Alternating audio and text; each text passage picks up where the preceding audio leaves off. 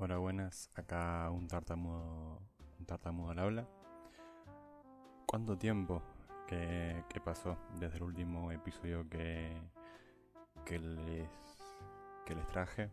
Lo cierto es que fueron una semana bastante movilizadoras, tanto por el estudio como por temas de, de salud. Pero mm, después de este tiempo tuve valga la redundancia, el tiempo para, para pensar un, un episodio. Puesto que hasta ahora en este espacio que tenemos vos y yo,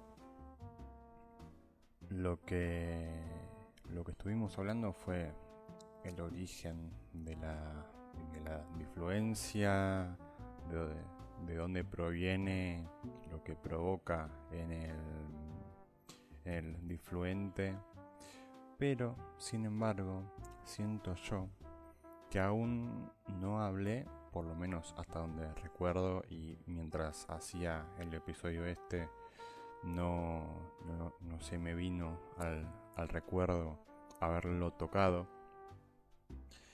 El, ¿Cuáles son los elementos que influyen en la repetición de la difluencia? ¿Y a qué me refiero con la repetición de la difluencia? Bueno,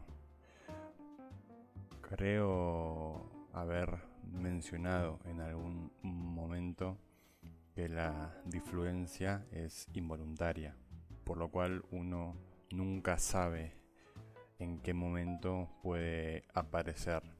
Sin embargo, lo cierto es que existen ciertos parámetros o uno a, uno a medida que, tiene estos episodios de influencia va pudiendo hacerse una idea de en qué momento van a aparecer los bloqueos y las grabas. Y en estos episodios generalmente existen tres factores que los que los detonan. Pero para esto, como para comprender cuáles eh, cuáles son más bien los elementos que detonan los episodios de, de hay que comprender cómo funciona el, el habla o, o, en realidad cómo funciona el habla, perdón, el sistema del habla en los difluentes, puesto que quizás no sea del todo intuitivo. A este, a este mecanismo del habla se lo suele denominar o al menos los especialistas con los que estuve trabajando les solían llamar el triángulo, el triángulo del habla, más específicamente. ¿En qué consiste el triángulo del habla y por qué nos tendría que importar a nosotros, las personas difluentes o las personas que simplemente están interesadas en la difluencia? Bueno, el triángulo nos tendría que importar porque en base a él es que surgen o se piensa que gracias a, este triángulo surgen los episodios de difluencia. A este triángulo lo, lo componen tres aristas y un medio es un triángulo de, toda la vida. En una de las aristas está lo que se conoce como la arista mecánica, en otra la arista del lenguaje y por último la tercera arista es la arista emocional. Que a su vez estas tres aristas contienen lo que viene siendo el arista de la que a su vez estas tres aristas encierran en el centro a lo que es la difluencia. Para entender más o menos esto en criollo, digamos que la interacción entre las aristas y el cómo se relaciona una arista con la otra afecta de una forma u otra a los episodios de difluencia. ¿A qué me refiero con todo esto?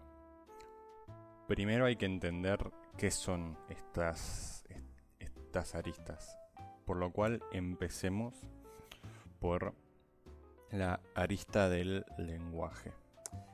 Básicamente, la arista del lenguaje consiste en nuestra capacidad natural y en la capacidad que desarrollamos para hablar. O sea, acá entran todas las palabras que sabemos, las expresiones, cómo nosotros las articulamos en nuestra cabeza, como básicamente cómo nosotros formamos nuestro habla. Básicamente cómo nosotros formamos. Básicamente cómo nosotros formamos nuestra manera de, de, hablar. Esto el procesamiento que hacemos, ya sea de forma voluntaria como involuntaria, para articular las palabras digamos, acá cuanto uno más sepa, cuanto uno más lenguaje tenga, mayor desarrollado va a tener va a tener la, la arista del, del lenguaje. Después tenemos lo que viene siendo la arista mecánica. La arista mecánica cobra especial importancia en las personas con difluencia debido a que acá se encuentran todos los mecanismos y las estrategias que tenemos los difluentes para afrontar los bloqueos. En anteriores episodios, en este espacio estuvimos conversando acerca de las repeticiones, acerca de la prolongación de las sílabas, acerca del era, si no me equivoco, también lo mencioné. Y es básicamente eso.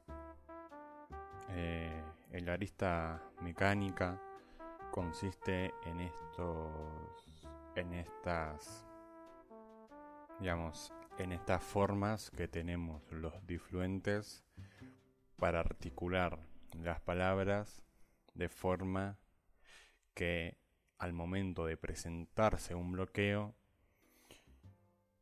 no, no sea tan negativo y además que, que lo podamos superar y seguir hablando con total normalidad. Por ejemplo, a modo de repetición, Vamos a hacer el, el, típico ejemplo de repetición como, como para que vean cuál puede ser un, un caso de elemento de arista mecánica.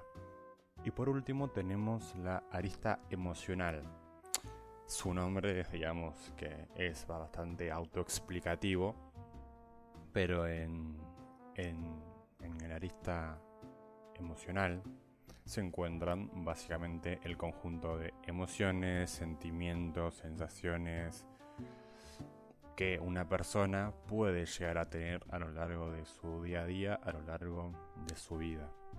No hay mucho que explicar acá. Es en resumidas cuentas es eso. Ahora bien, ¿cómo todo esto repercute en nuestro habla y cómo todo esto influye en nuestra forma de expresarnos? Bueno, generalmente las personas que son difluentes suelen tener algunos, alguna de estas aristas descompensadas. ¿A qué me refiero con que una esté descompensada?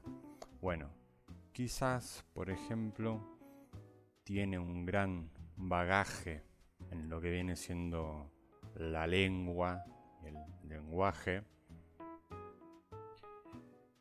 y a su vez se sabe de memoria cada uno de los mecanismos que puede emplear cuando aparece un, un bloqueo, pero sin embargo su, su ámbito emocional, su arista de las emociones, está completamente hecho bosta. Por lo cual, inclusive habiendo, habiendo dos aristas controladas, la tercera está desbalanceada. Por lo cual aparecen en estos episodios de difluencia.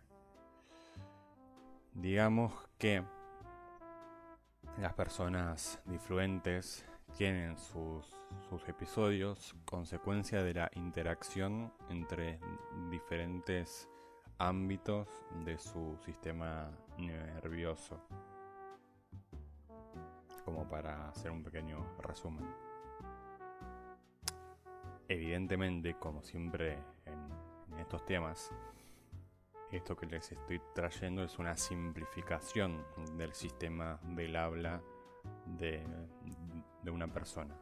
No simplemente tenemos tres aristas en, en nuestro sistema, sino que generalmente son millones de, de aristas, pero se las suele englobar en estas tres como para facilitar el entendimiento de por qué aparecen los episodios de difluencia en, en personas que ya son difluentes. Ahora bien, ¿quiere decir esto que una persona con difluencia tiene que ser una especie de maestro zen el cual te tenga cada una de sus partes interiores en perfecta armonía? No, evidentemente no. Es un supuesto bastante inalcanzable y no solo para una persona con influencia, sino para cualquier persona en general. Uno no siempre se encuentra en unas condiciones perfectas en todos sus ámbitos como ser humano, ni se encuentra desarrollado íntegramente en cada aspecto de su persona.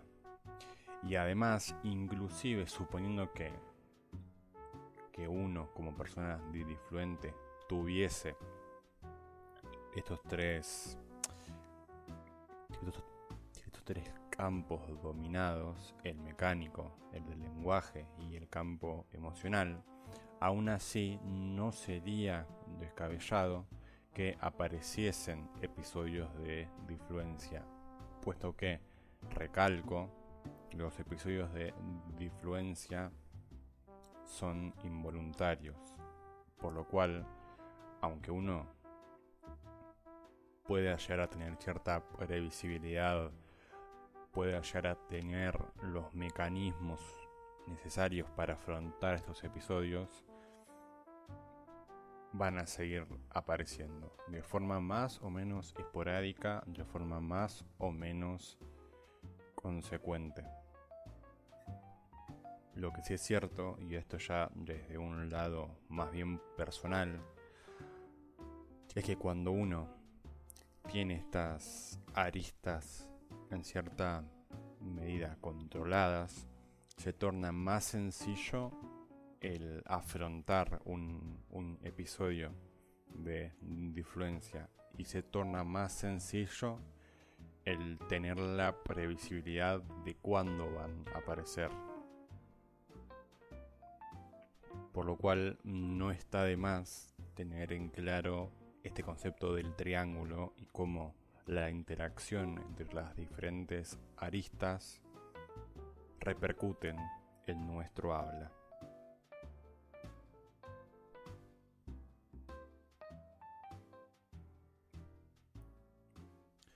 Por norma general, los periodos con, mayor estabilidad en estas tres áreas son los que son los que más fácil se, se tornó, por, así decirlo, el vivir con la influencia.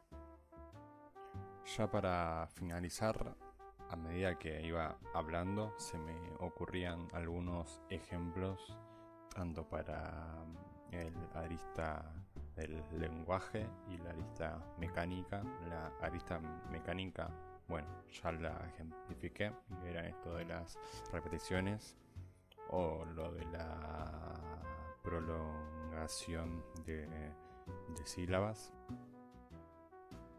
Pero en el caso del arista del lenguaje, un ejemplo muy claro que se me viene a, la cabeza y que probablemente todos entiendan es cuando una persona difluente alterna una palabra o cambia una palabra, ahí por ejemplo me sucedió, yo quería decirle la, palabra cambiar y usarle la palabra, la palabra alternar, porque sabe que la palabra que quiere decir realmente, en, en este caso cambiar, no le sale.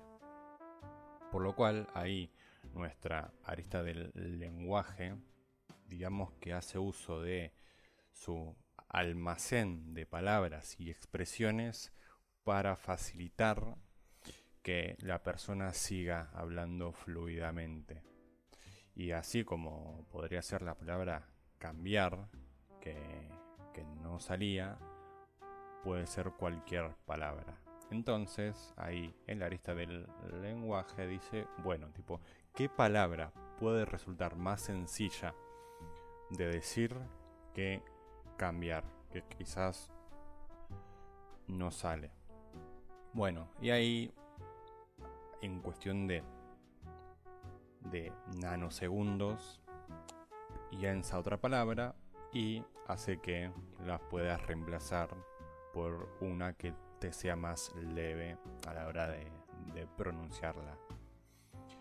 Eh, y ya para finalizar, en la lista emocional, un ejemplo la verdad que siento yo que no hace falta poner ningún ejemplo real. O sea, uno se puede sentir estresado, se puede sentir triste, se puede sentir feliz. Inclusive la felicidad puede afectar nuestra forma de, hablar. Un exceso de, alegría, de felicidad, puede repercutir negativamente en nuestro habla pero más allá de eso, no hay otra forma de ejemplificar en la lista de las emociones. Ya, ya, habiendo aclarado esto, ya habiendo, digamos, ejemplificado cada, cada punto de, de la pirámide, me parece que podría ir cerrando este episodio. Espero que les haya gustado, que haya quedado claro que, en resumidas cuentas, el habla de, de una persona difluente está condicionada por estas tres aristas que se relacionan y desembocan en episodios de influencia aunque evidentemente, y recalco lo que mencioné casi al principio del episodio, que siempre estas explicaciones son reducciones de la realidad. Uno engloba esto en simplemente tres aristas, pero hay muchos otros factores que influyen más allá de solo tres elementos. Pero bueno, eso fue todo por el episodio de hoy. Recuerden que me pueden seguir en, las redes sociales. Tengo el, Instagram, que es un tartamudo al habla. Ahí voy a estar subiendo lo, que viene siendo imágenes e ilustraciones sobre el triángulo para que puedan verlo, eh, así no, les queda todo como etéreo y, y sin algo gráfico. Y no hay mucho más para decir. Espero que les haya gustado otra vez, que compartan si así fue. Y nos vemos otra, otra semana. Les mando un saludo, un tartamudo al habla.